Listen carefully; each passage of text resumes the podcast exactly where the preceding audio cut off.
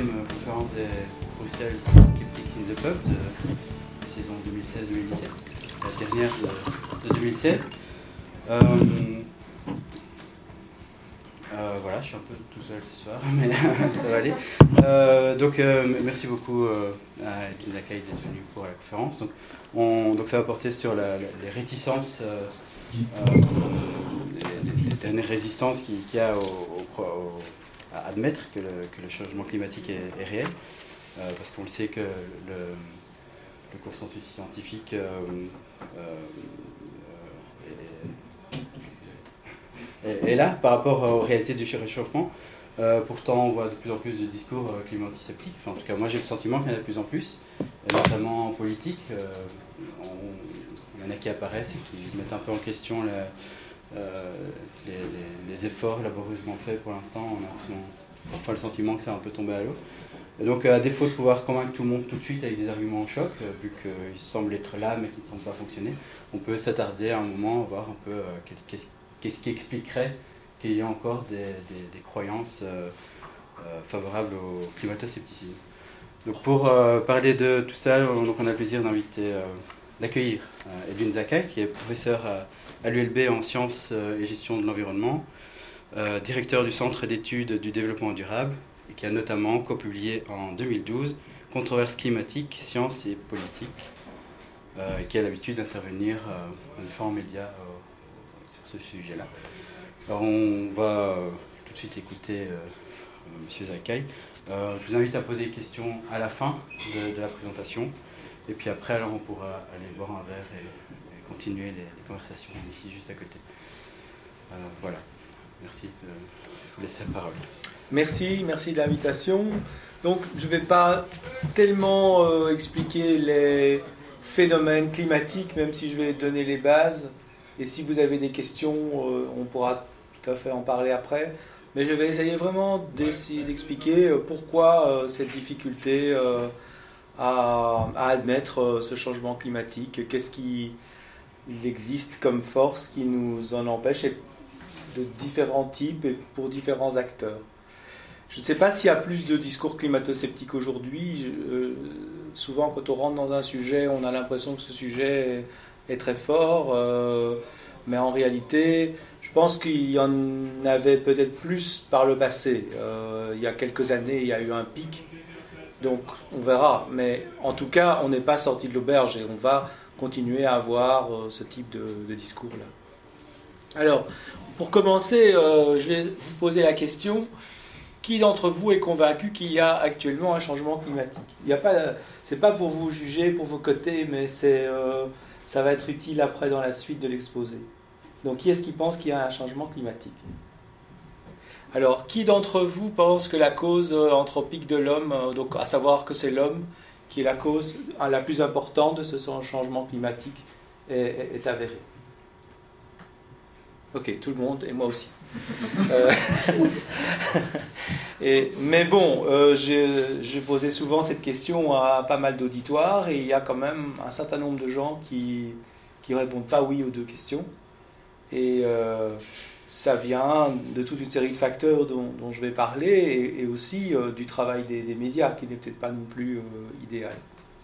Alors, bon, c'est un sujet technique. Euh, si je vous demande qui d'entre vous pense que la biodiversité est fortement menacée ou quelles sont les causes, bon, ça va être pas nécessairement évident de le savoir. donc, c'est aussi parce que c'est un sujet technique que les gens ne connaissent pas toujours très bien. Mais cette question a la plus grande importance pour euh, notre mode de vie et ça a même une importance, euh, on pourrait dire, dangereuse ou en tout cas inquiétante. Et, c'est probablement une des raisons, en tout cas c'est ma thèse, que, pour laquelle ce climato-scepticisme se poursuit. Euh, il y a donc, comme on l'a dit, un consensus sur les deux questions que je vous ai montrées tout à l'heure il y a toutes sortes d'études qui essayent de quantifier ce consensus. Parfois, on cite le chiffre de 97% des scientifiques qui, seraient d'accord sur ce que je vous ai dit au départ. D'autres études disent que 100% des climatologues sont, d'accord. En tout cas, je peux vous dire que quand on a organisé un colloque sur ce sujet, d'où est tiré le livre, on a essayé de trouver des, des, climatologues, des climatologues hein, pas, pas, des scientifiques d'autres sujets, mais des climatologues qui, qui seraient en désaccord, on n'en avait pas trouvé, donc c'est quand même extrêmement rare, même si d'autres scientifiques effectivement se prononcent parfois en mettant des doutes sur ces questions-là. Alors attention, les deux questions que je vous ai posées sont des questions euh, très générales. Il y a encore beaucoup d'incertitudes sur euh, les formes du changement climatique.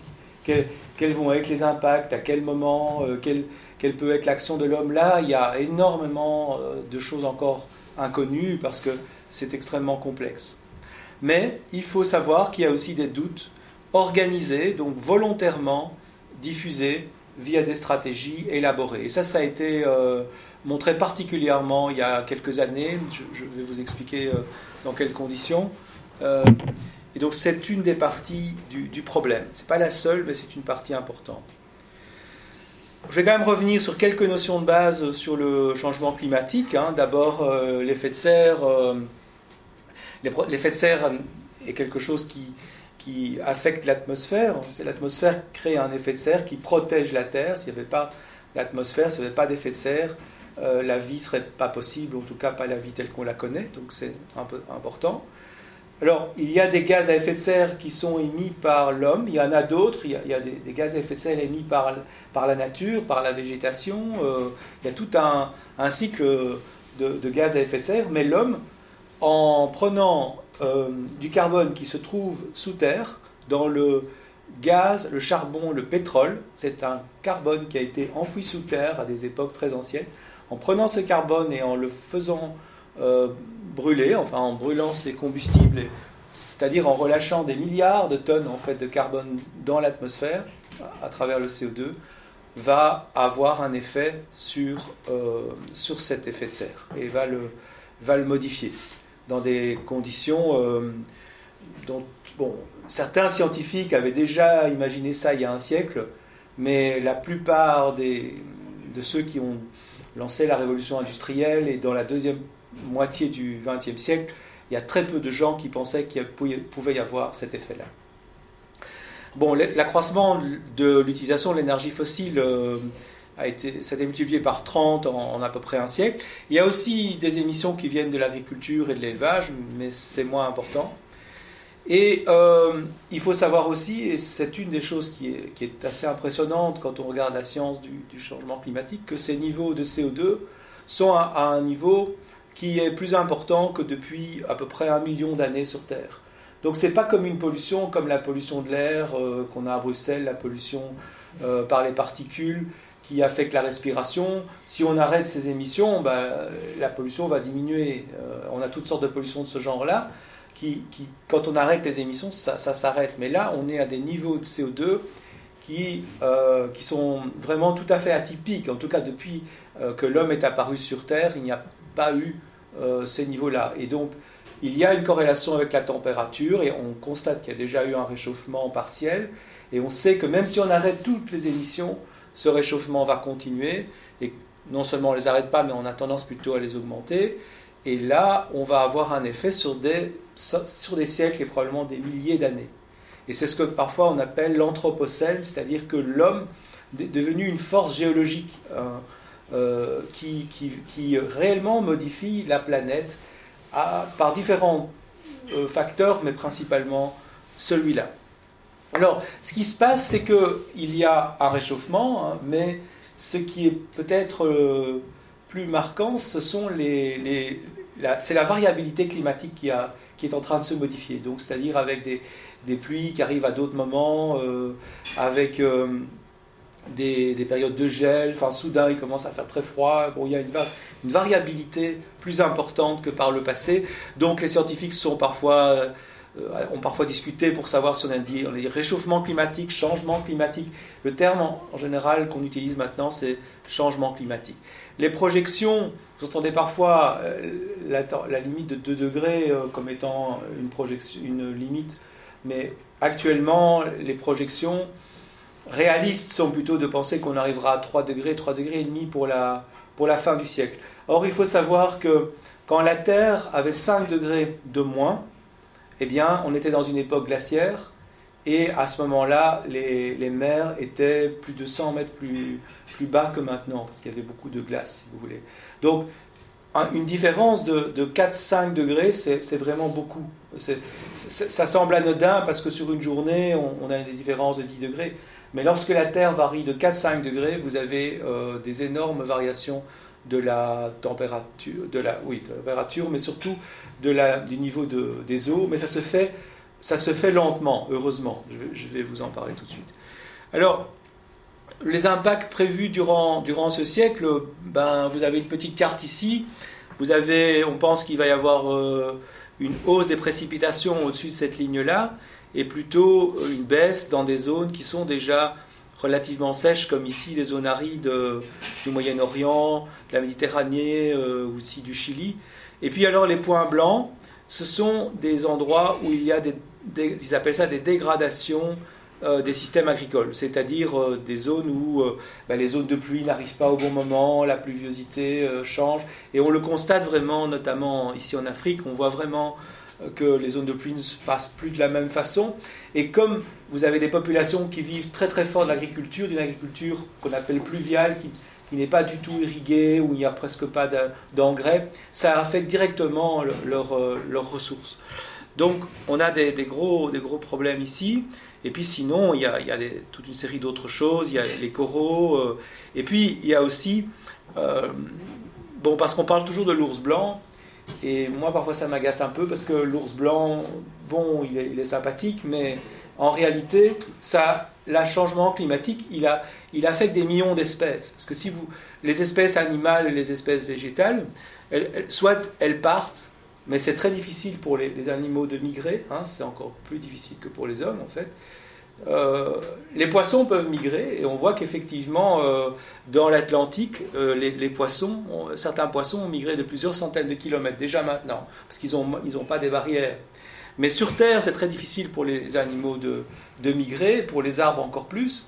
Et, donc, il y en a qui arrivent plus ou moins à s'adapter, mais l'évolution des conditions est trop rapide par rapport à l'évolution génétique.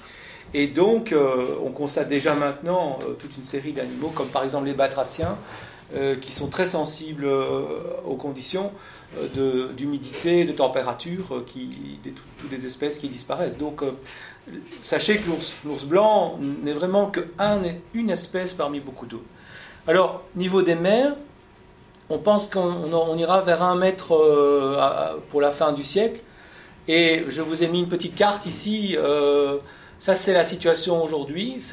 En bleu, ce sont les, points qui se trouvent en dessous d'un mètre. Donc, euh, vous avez ici des, points. Mais lorsque la mer monte d'un mètre, tout ceci se trouve en dessous du niveau de la mer, donc y compris la côte belge. Hein. Vous voyez la côte belge, ou en tout cas des parties de la côte belge.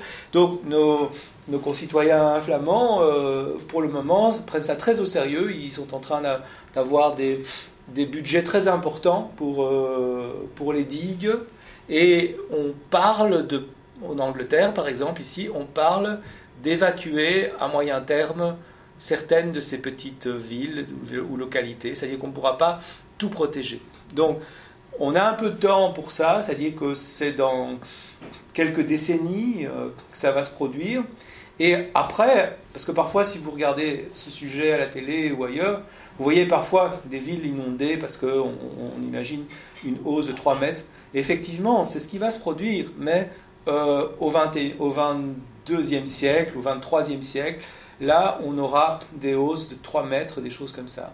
Euh, mais voilà, on espère que petit à petit, il va y avoir euh, des, adaptations. Il faut savoir aussi, il ne faut pas non plus voir tout comme une catastrophe épouvantable, parce que c'est une partie des villes qui se trouvent à un mètre ou à deux mètres, mais ce n'est pas toute la ville non plus. Hein. Et donc, euh, il y aura, il y aura des, des adaptations, mais c'est clair que dans ces zones-là, bon, ici, ils vont faire des digues, ils ont déjà des digues, ils, vont, ils, sont, ils travaillent sur leurs digues, mais dans certaines zones, il va, il va y avoir des migrations, et donc la question de la migration va se, va se, va se poser, mais c'est progressivement. Alors, ici, c'est un rapport euh, qui, a été fait en 2007, c'est amusant de penser que ça a été fait sous, Bush, si je ne me trompe pas, je ne crois pas qu'Obama était déjà président à ce moment-là, mais en tout cas, il avait été commandité par le Pentagone.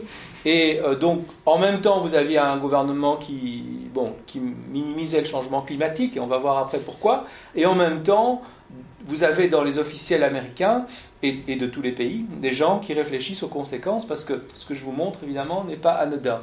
Et certaines de ces conséquences peuvent affecter la sécurité d'un État. Donc, c'est un, rapport qu'on peut facilement trouver, The Age of Consequences, euh, les, implications du changement climatique pour euh, la, politique étrangère, la sécurité nationale.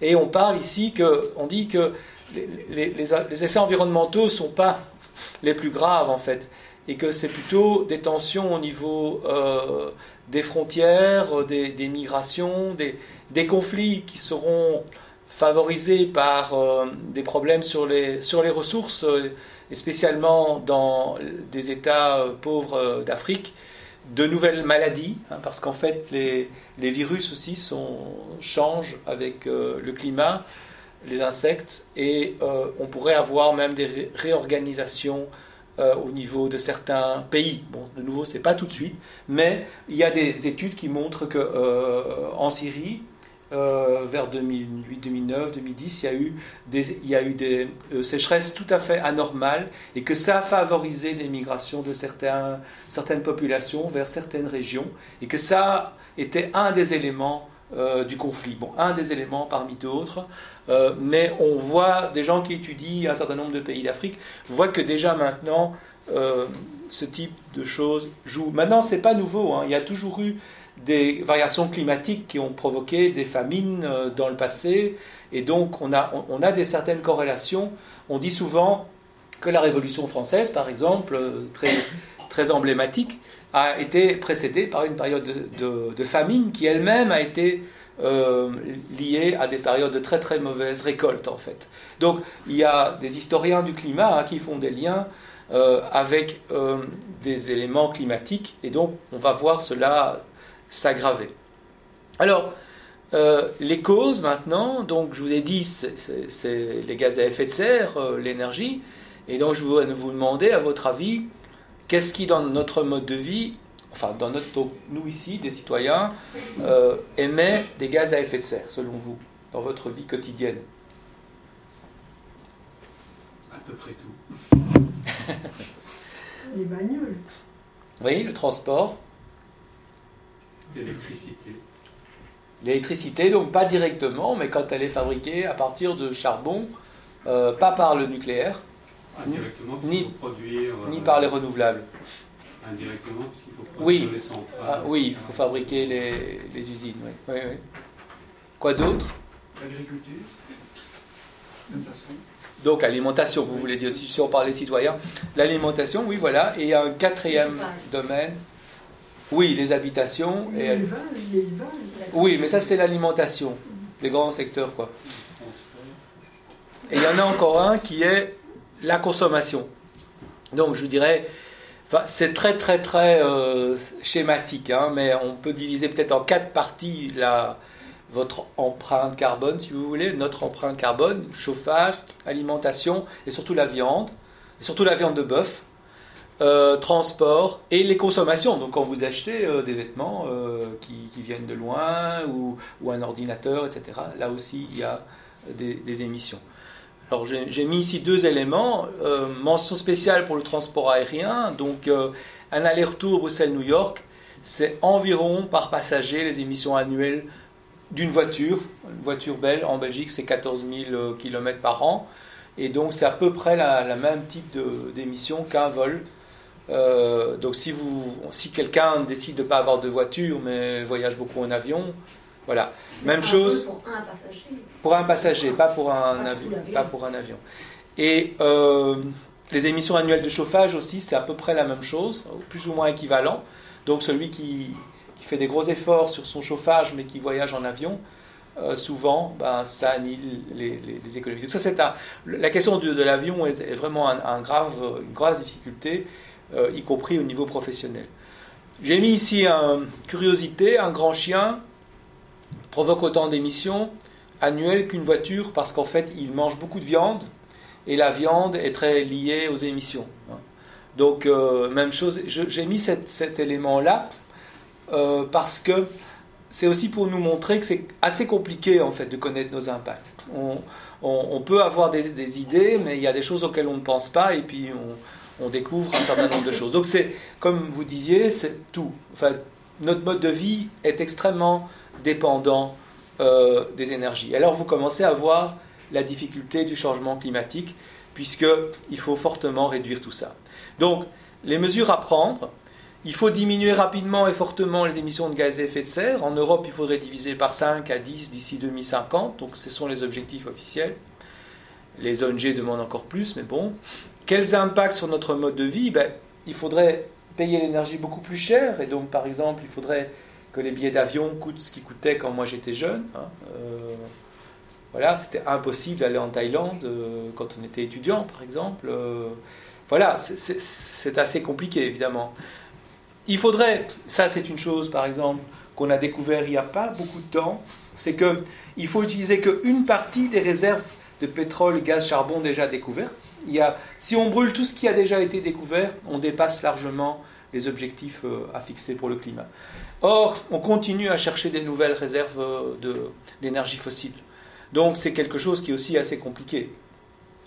Les secteurs économiques, certains sont très dépendants des énergies fossiles, et selon certains économistes, il se pourrait même que la croissance en général dépende de, de l'énergie fossile. Bon, là, il y a, les gens ne sont pas toujours d'accord là-dessus. Euh, bon, alors, il y a tout de même des choses qu'on peut faire.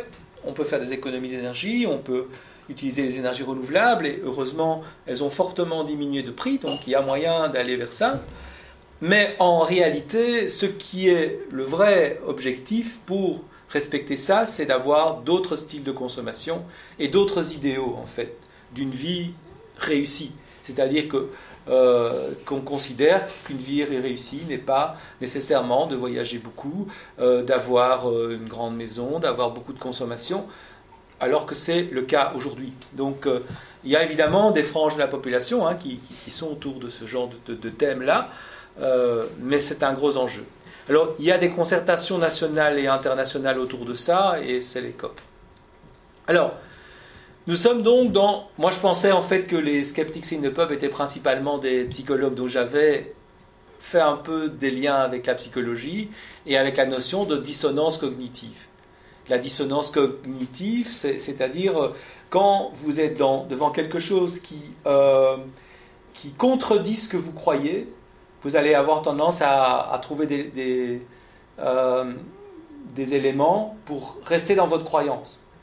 Par exemple, euh, vous êtes persuadé, je ne sais pas moi, que les juifs, par exemple, sont des gens euh, vraiment euh, peu recommandables, et puis finalement, vous discutez, vous vous rendez- avec quelqu'un, vous êtes très très copain avec lui, puis vous découvrez plus tard, comme dans Rabbi Jacob de Louis de Funès, que, son, que son chauffeur est juif. Et bon, alors, vous pouvez réagir de différentes façons, mais une des façons est de dire, oui, mais lui n'est pas comme les autres, euh, oui, c'est pas un vrai, enfin, c'est un élément par rapport à la dissonance cognitive, mais euh, on fait ça tout le temps en fait. On essaye de diminuer la tension qu'on a quand quelque chose ne correspond pas à nos croyances. Et donc, vous avez, je vous ai montré changement climatique, donc il faut agir de façon très forte, mais on n'agit pas de façon très forte. Alors qu'est-ce qu'on fait par rapport à cette dissonance cognitive? Il y a plusieurs choses qu'on peut faire. Donc on peut dire, penser que les petits gestes suffiront, c'est ce qu'on appelle les petits gestes, c'est-à-dire euh, ben, vous mettez votre thermostat un petit peu moins fort, vous mangez un peu moins de viande, etc. Et vous achetez des produits verts. Et euh, en achetant des produits verts, ça alimente aussi tout un secteur de l'industrie qui, qui fait du greenwashing en, en vendant des produits verts. Bon, ça a tout de même des effets. Hein. Je n'ai pas dit que ça n'a pas d'effet. C'est vrai que si on roule à vélo, au lieu de rouler en voiture, on aura moins d'impact. Donc il y a des effets. Mais, mais donc, est-ce que ces petits gestes suffiront? C'est discutable. Ou alors penser que, d'accord, on n'a pas encore vraiment attaqué les choses, mais ça va se faire plus tard. Ou penser que ça doit venir d'abord des autres, plus pollueurs. Par exemple, quand Trump a, fait sa campagne, il a expliqué que la, Chine, euh, euh, c'était elle qui devait... euh, voilà, c'est elle qui, porte le fardeau, et d'ailleurs c'est même la Chine qui aurait inventé la question du changement climatique pour, être pour être défavorable aux États-Unis. Donc c'est de remettre la faute sur quelqu'un d'autre. On peut aussi devenir cynique et dire bon bah voilà de toute façon bon cynique ou alors devenir catastrophé, effrayé et, d'être vraiment euh, mal quoi. Ou on peut nier le problème et on peut dire que le changement climatique n'existe pas. Et donc de là on arrive au climato-scepticisme. Et donc c'est ça qu'on va regarder un petit peu plus. Alors il y a des gens ou des, éléments de la société qui ont moins envie que d'autres encore d'y croire, hein, qui, vraiment, ça les gêne encore plus que, d'autres. Ce sont euh, ceux qui euh, ne veulent pas de restrictions économiques qui seraient euh, entraînées par des restrictions sur les énergies fossiles ou sur la libre entreprise en général, c'est-à-dire bah, les, les, entreprises qui vendent des énergies fossiles, mais aussi tous ceux qui vivent d'un business, le monde des affaires qui souhaitent avoir le moins de règles possible. Or, on va voir tout à l'heure que c'est ces milieux-là, aux États-Unis, qui réellement ont développé des, des, stratégies tout à fait volontaires pour jeter le doute sur le changement climatique, pour se prémunir par rapport à de telles régulations.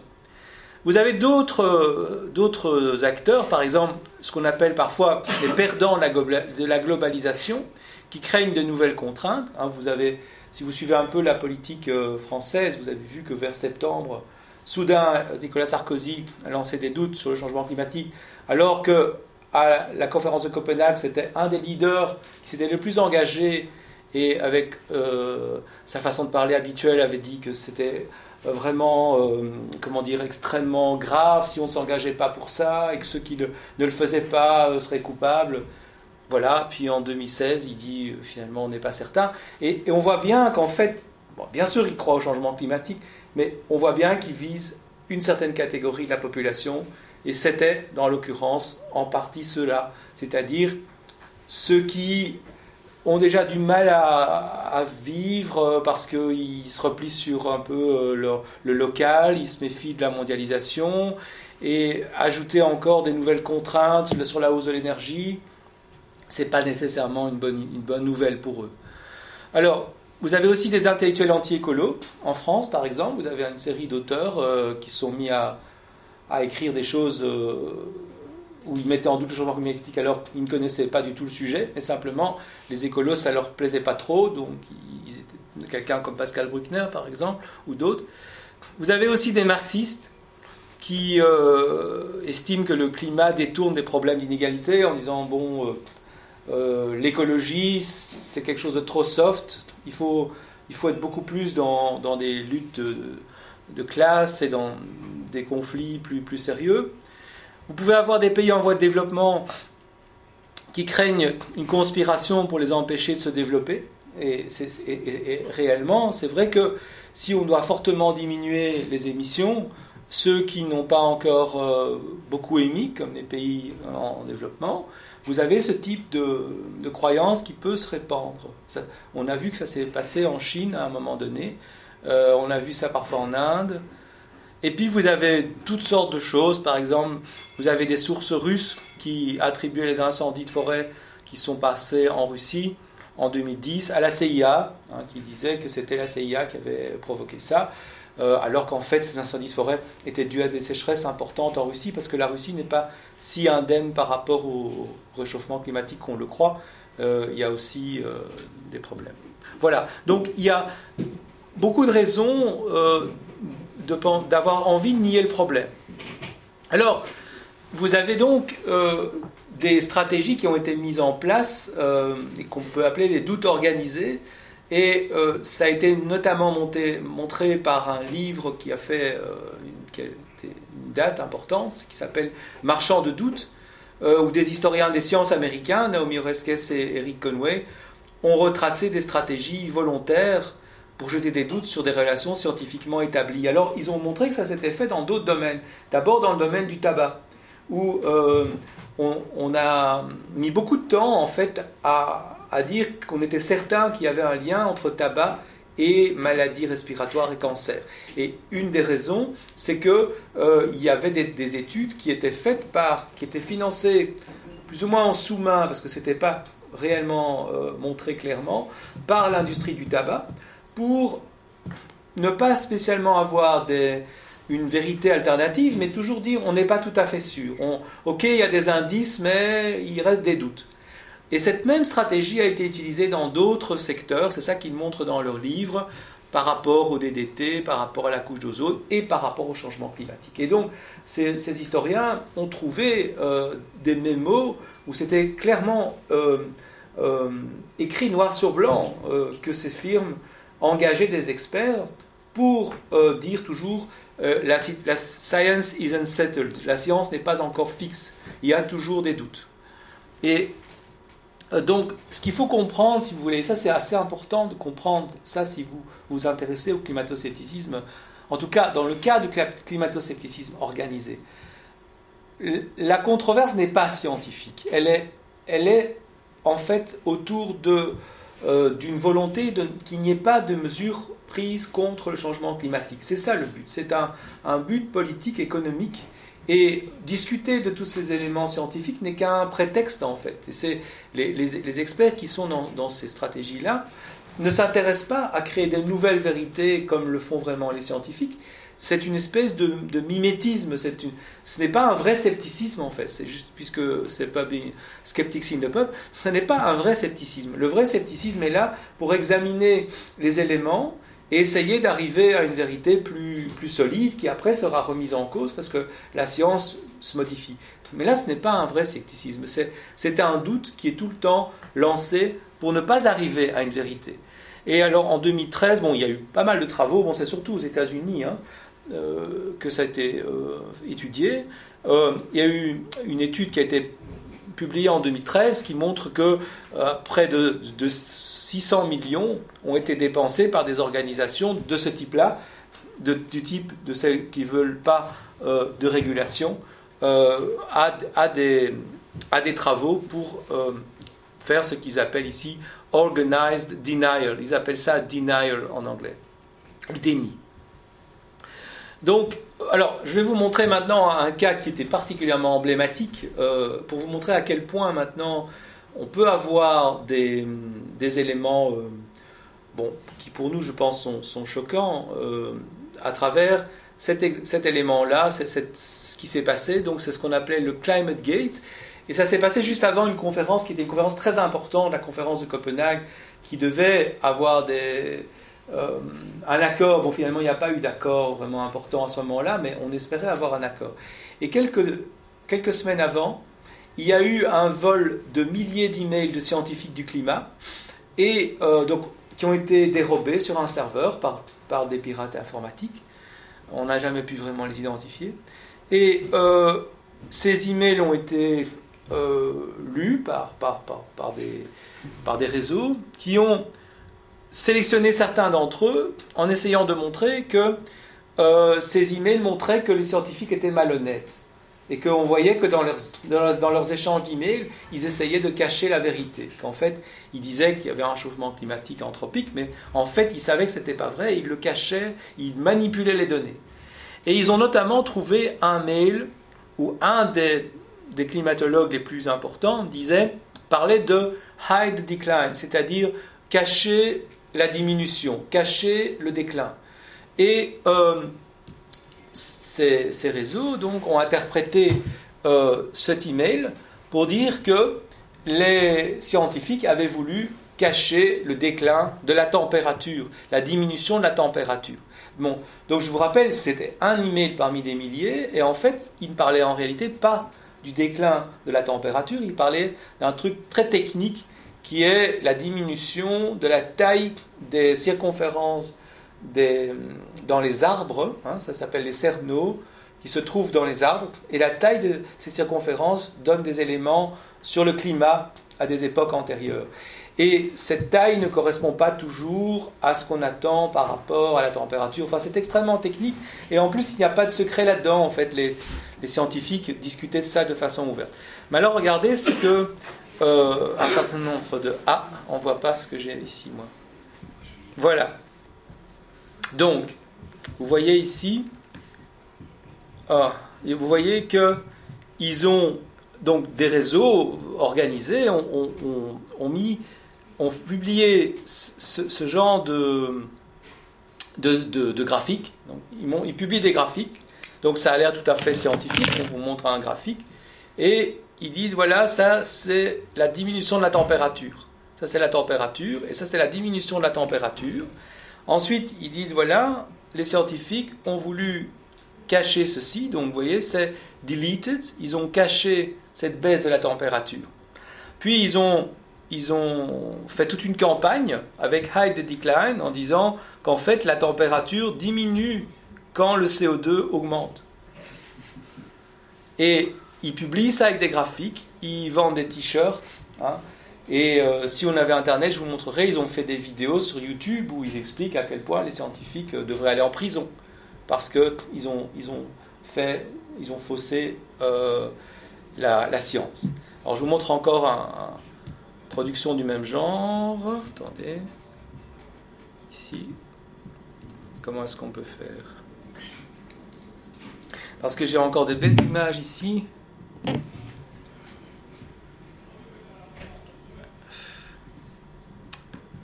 Bon. Ah, voilà, il arrive ici comme ça. Voilà, ici. Donc, un des instituts en question qui a financé beaucoup de ces travaux, c'est le Heartland Institute, qui, euh, qui est euh, un institut tout à fait conservateur pour la libre entreprise. Voilà le genre de choses qu'ils ont publié. Donc, c'est un, un terroriste où ils mettent Moi, je crois au changement climatique. Donc, c'est ce type de campagne, bon, ça semble un peu ridicule, mais ici, c'est euh, le changement climatique est un canular. Le vrai but, c'est le communisme. Euh, ici, c'est euh, le high decline. Ici, c'est les, les médias qui ne veulent pas voir la vérité, qui se taisent, parce qu'en fait, il y a une énorme conspiration. En réalité, euh, ce changement climatique n'existe pas. Euh, et le, but, c'est de confier le pouvoir à l'ONU qui va euh, faire diminuer le mode de vie américain et, de, et de cette façon-là, on- toute l'économie va, aller mal.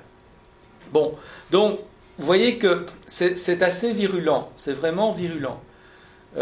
Alors, ce que je disais, c'est que le doute ici est, mis comme un mimétisme de la science, donc ce n'est pas un vrai, scepticisme. Alors, si vous voulez en savoir plus, je vous, renvoie à ce site-ci, skepticalscience.com, qui dit euh, qu'ils examinent, en fait, ils analysent le, le scepticisme euh, réellement, et donc ils ont tous des mythes comme le climat a changé avant, ou c'est la faute du soleil, ou ce n'est pas mauvais, ou il n'y a pas de consensus, ou ça se refroidit, etc. Les modèles ne sont pas fiables, ça aussi on entend souvent. Euh, et, pour chacun, donc sur le site, vous pouvez cliquer et vous avez des réponses à partir de, données, scientifiques. Et ça, je dois dire que en français, on a été long à faire ça. Euh, ça ne s'est pas fait tout de suite. Et quand il y a eu ces attaques en 2010, euh, les scientifiques étaient un peu démunis par rapport à ces questions-là. Ce site-là est très bien fait. Alors, euh, maintenant, euh, venons-en à quelques facteurs qui favorisent ce doute, ce scepticisme. Premièrement, il y a une hausse du niveau scientifique dans la population. Plus d'individus se sentent capables de discuter les résultats. Je pense qu'il y a 50 ans, du fait qu'il y avait moins de gens qui avaient des diplômes universitaires, ils n'allaient pas nécessairement prendre des, rapports d'experts et commencer à essayer de les discuter. Or maintenant, bon, c'est quelque chose que des gens sont plus capables de faire que par le passé, de rentrer dans, les, données, etc. Et s'ils tombent sur des rapports qui sont faux, qui sont, et qui sont habilement faits, hein, c'est parfois très habile, eh bien, ils- vont, les croire, en fait, ils vont rentrer là-dedans. D'autant plus que, ce deuxième point, les théories du complot sont nombreuses, et le climat n'en est qu'une parmi beaucoup d'autres, hein, donc euh, ça prolifère. Une des raisons, c'est l'information croissante via des sources sur les réseaux sociaux qui pensent comme nous. Donc, j'ai lu des chiffres comme quoi, bon, non seulement on s'informe de plus en plus sur Facebook, mais pour beaucoup de gens, c'est devenu, pas encore une part majoritaire, mais une part significative, c'est devenu la seule source d'information réelle et, euh, ou habituelle. Et, euh, et ce n'est plus nécessairement euh, dans Facebook l'origine de l'article qu'ils vont regarder. C'est, Facebook qui l'a dit. Enfin, ça vient de là. Or, vous savez sûrement qu'il y a des algorithmes qui font que vous recevez des données de gens qui sont proches de vos idées. Donc il y a un effet d'amplification. Et, euh, et donc c'est intéressant euh, pour chacun de nous d'aller voir d'ailleurs des gens qui ne pensent pas comme nous. Euh, et ce n'est pas valable que pour le climat. Alors, on parle parfois maintenant de post-vérité. On a parlé ça récemment avec le Brexit et avec l'élection de Trump, dans le sens de dire que de plus en plus, on répand des arguments faux, sont vraiment faux. Euh, et, euh, et, ça marche quand même. Alors, bon, on aime bien avoir des nouveaux concepts. Je l'ai mis là. Bon, je ne sais pas dans quelle mesure il est pertinent, parce que je crois qu'il y a toujours eu euh, tout de même des arguments faux. maintenant, c'est un peu différent parce qu'il y a les réseaux sociaux, donc on rentre plus dans les détails, mais néanmoins, ça a quand même toujours pas mal existé. Alors, un autre élément que j'ai remarqué, c'est que ceux qui croient à ces à ces éléments, euh, je veux dire, euh, de complot, vont passer pas mal de temps en fait à, discuter finement de ces arguments. Tandis que les scientifiques, euh, qui sont mes collègues par exemple, des climatologues, bon, c'est des gens qui travaillent pour publier. Une fois qu'ils ont publié des trucs assez compliqués, ils pensent qu'ils ont terminé leur travail, ils n'ont pas envie de passer beaucoup de temps à, à discuter des choses qui ont déjà été réfutées. Parce qu'une des caractéristiques de ces controverses, quand ce n'est pas des vraies controverses, c'est que l'argument a été déjà réfuté. Donc, c'est-à-dire que normalement en science, vous vous dites quelque chose, on vous dit, ben, on vous prouve par A plus B que ce n'est pas exact, vous revenez pas la fois d'après en redisant la même chose. Or, c'est ça qu'on constate. C'est que les arguments ont été réfutés déjà dix fois et ils les redisent, ils les redisent. Donc, les scientifiques n'ont pas envie une dixième fois de le redire. Or, euh, par contre, ces personnes qui veulent propager ces doutes vont toujours le redire. Donc ça, c'est quand même un assez gros problème. Et on constate aussi qu'il y a des stratégies assez élaborées pour, j'ai mis entre guillemets, pour monter dans, les, les, résultats cités par Google, parce qu'il y a des sites miroirs, parce qu'il y a, des choses assez fines qui permettent que ces, que ces sites-là sont de plus en plus cités. Et enfin, et c'est ce que j'ai expliqué au début de l'exposé, je vais bientôt terminer euh, pour laisser place à la discussion, euh, il y a un réel hiatus entre la gravité du problème et les stratégies pour y répondre. Donc, euh, si on avait des solutions qui étaient bien à la mesure du problème, je pense qu'on pourrait plus facilement arriver à avoir un consensus. Mais on est face à quelque chose qui est réellement problématique. Alors, il y a des positions ambiguës J'en prends trois ici. Les médias, quand on a un débat avec un qui est pour, enfin qui croit au réchauffement climatique et un autre qui n'y croit pas, on a vu ça souvent. Euh, euh, je ne sais pas si on va plus le faire, en tout cas on l'a, vu souvent. Et euh, comme disait un, article qui a paru là-dessus, l'équilibre ici est un biais. C'est, soi-disant un équilibre, mais c'est pas un équilibre en fait, c'est un biais. C'est comme si vous, bon, souvent on a pris l'exemple en disant, vous invitez quelqu'un qui dit que la Terre est ronde et quelqu'un qui dit que la Terre est plate, comme ça, on a les deux opinions. Vous voyez Bon, ça, ne va pas. Mais les médias ont, du mal à. Mais je sais qu'ils y réfléchissent et que parfois ils ne le font pas. Mais il y en a qui le font. Et il y en a qui le font et qui. C'est arrivé il y a deux ans, un an ou deux, RTL a, une émission qui s'appelle Pour ou Contre. Euh, euh, oui, je crois que c'est ça. Et ils avaient invité un climato-sceptique et ils cherchaient quelqu'un pour être le pour. Et mes collègues ne voulaient pas y aller. Ils disaient non, nous, on ne veut pas rentrer là-dedans, on ne veut pas rentrer dans ce débat. Et moi, j'ai été, parce que je, pense que euh, il y a des gens dans la population qui, se posent la question, je veux dire, euh, réellement, en fait. Ils ne savent pas. Et donc, je crois qu'il faut y aller. Mais je comprends qu'il y ait des gens qui n'aient pas envie d'y aller, parce que c'est un peu agaçant. Et, en plus, le gars qui, était le contre, euh, il était d'accord avec moi, en fait. Euh, sur la plupart des choses. Simplement, il disait que euh, qu'on ne pouvait rien faire et que ce qu'on ferait serait plus dommageable que de ne rien faire. Donc en fait, vous avez différentes stratégies du climato-scepticisme. Vous avez ceux qui nient le problème. comme Trump a essayé de le faire lors de sa campagne en disant on n'est pas sûr. Et puis vous avez après, ok, le problème existe, mais on va faire le moins possible, ou bien attention, euh, ça a aussi du bon, le changement climatique, ce qui n'est pas faux, hein, il y a aussi du bon. Il y a, le tourisme qui peut être plus, favorable dans nos contrées, différentes choses comme ça, ou de dire, si on met des taxes, ça va être trop dangereux, et donc on commence à discuter d'autres choses. Et là, c'est plus légitime, parce que c'est une discussion politique. Euh, mais donc, il y a différents éléments. Mais les médias ont parfois du mal avec ça. Vous avez aussi des scientifiques non climatologues qui euh, ont parfois joué un rôle euh, dans tous ces débats, et notamment il y a Claude Allègre qui vient des sciences de la Terre et qui a eu pas mal d'influence en, France, justement en 2010, avec son livre L'imposture climatique.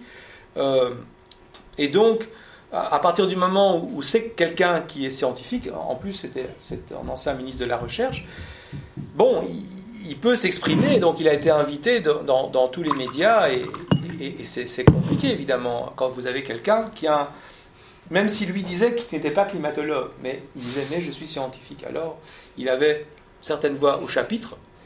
Et puis dans les universités, même chose, les universités c'est une très bonne chose, on donne une liberté de parole aux personnes qui sont euh, professeurs ou chercheurs, néanmoins il y a des personnes qui disent des, des choses qui ont été, comme je vous le disais, plusieurs fois démenties, euh, moult fois démenties, et qui continuent à les dire.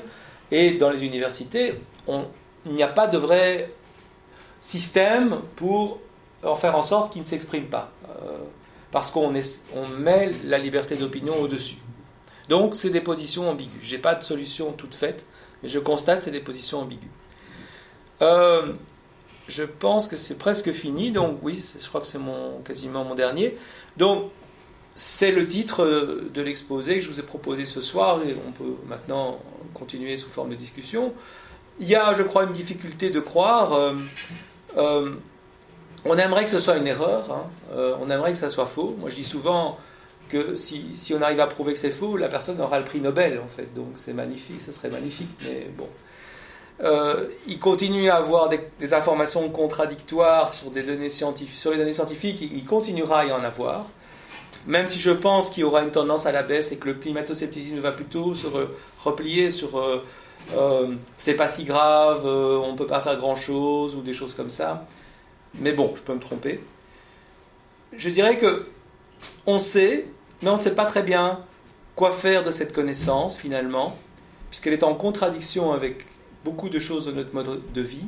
Et donc je me pose la question, euh, c'était une question que je pensais adresser aux psychologues, une croyance qui n'est pas suivie d'action est-elle une croyance C'est-à-dire que si vous croyez quelque chose, mais que vous, en fait vous vous agissez euh, un peu au contraire de, ce que vous croyez, est-ce que vous n'êtes pas profondément dans quelque chose de, difficile? Donc, Et je pense, pour en discuter avec des collègues aussi climatologues, que euh, c'est difficile. Il y a des scientifiques qui se rendent compte des conséquences et, et voilà, ils sont face à ça, ils savent pas très bien comment réagir. Moi, je fais souvent des conférences là-dessus. J'explique. Aujourd'hui, je n'ai pas expliqué beaucoup les impacts, mais parfois j'explique, davantage les impacts. Et moi-même, je ne sais pas très bien comment me positionner par rapport à ça. Alors voilà, Euh, je vous remercie pour votre attention. Un petit clin d'œil pour terminer. Merci.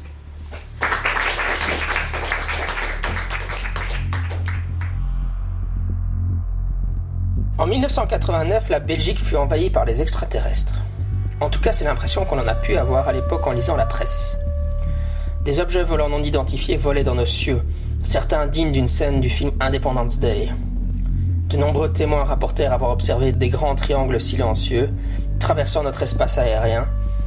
J'étais adolescent à cette époque et ces événements m'ont profondément intrigué. Originaire du Brabant wallon en Belgique, j'étais au cœur des événements. Sauf que tout cela se passait dans les médias. Il n'y avait rien d'étrange à voir lorsque je regardais dans le ciel depuis la fenêtre de ma maison. Comment autant de gens pouvaient-ils rapporter voir des engins spatiaux extraterrestres? Et pourquoi la presse traitait tout cela si sérieusement? Le livre Le modèle sociopsychologique du phénomène ovni, un cadre conceptuel interprétatif en sciences humaines, est né de ces interrogations.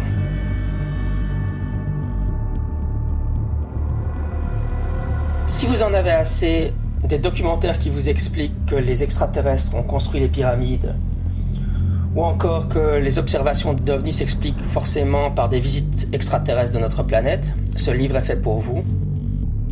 Le modèle sociopsychologique du phénomène OVNI, un cadre conceptuel interprétatif en sciences humaines, est un livre de Jean-Michel Abrassard. Il est publié aux presses universitaires de Louvain et vous le trouverez sur le site i6dog.com, c'est i, puis le chiffre 6, puis dog.com.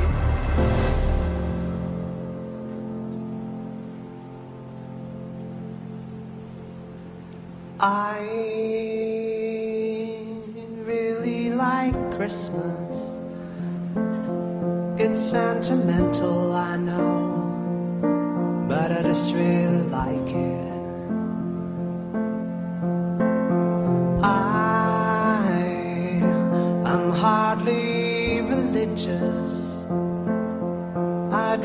Break bread with Dawkins than Desmond Tutu, to be honest.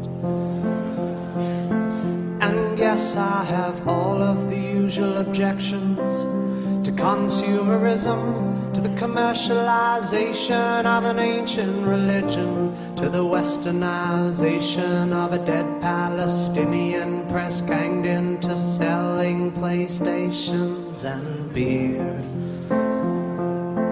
But I still really like it.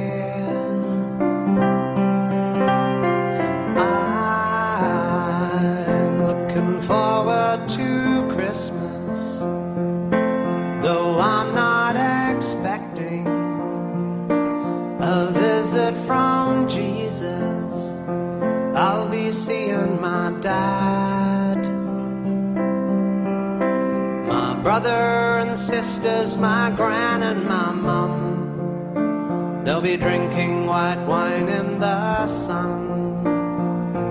I'll be seeing my dad, my brother and sisters, my gran and my mum. They'll be drinking white wine in the sun.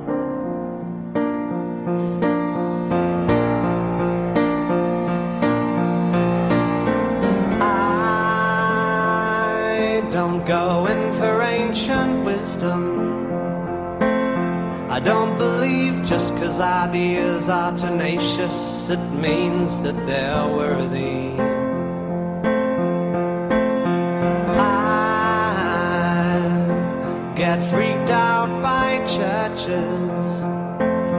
Some of the hymns that they sing have nice chords, but the lyrics are dodgy. And yes, I have all of the usual objections to the miseducation of children who, in tax exempt institutions, are taught to externalize blame and to feel ashamed and to judge things as plain right or wrong. But I quite like the songs.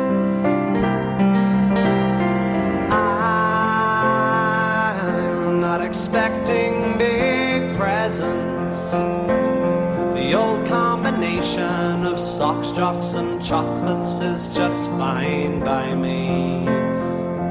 Cause I'll be seeing my dad, my brother and sisters, my gran and my mum. They'll be drinking white wine in the sun.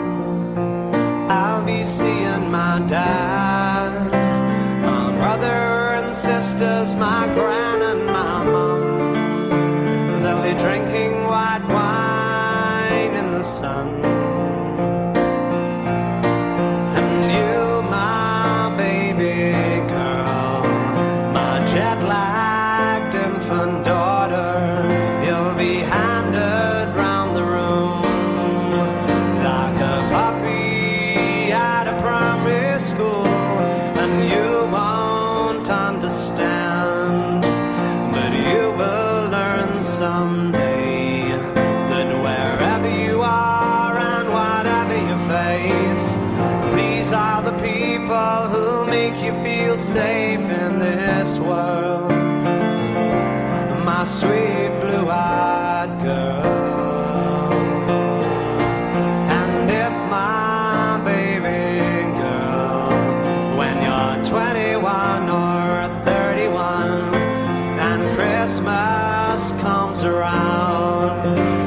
Find yourself 9,000 miles from home, you'll know whatever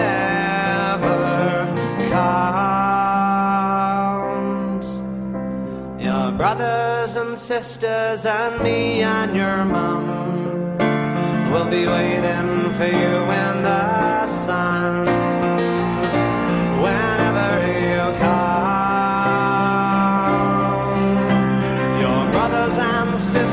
your aunts and your uncles, your grandparents, cousins, and me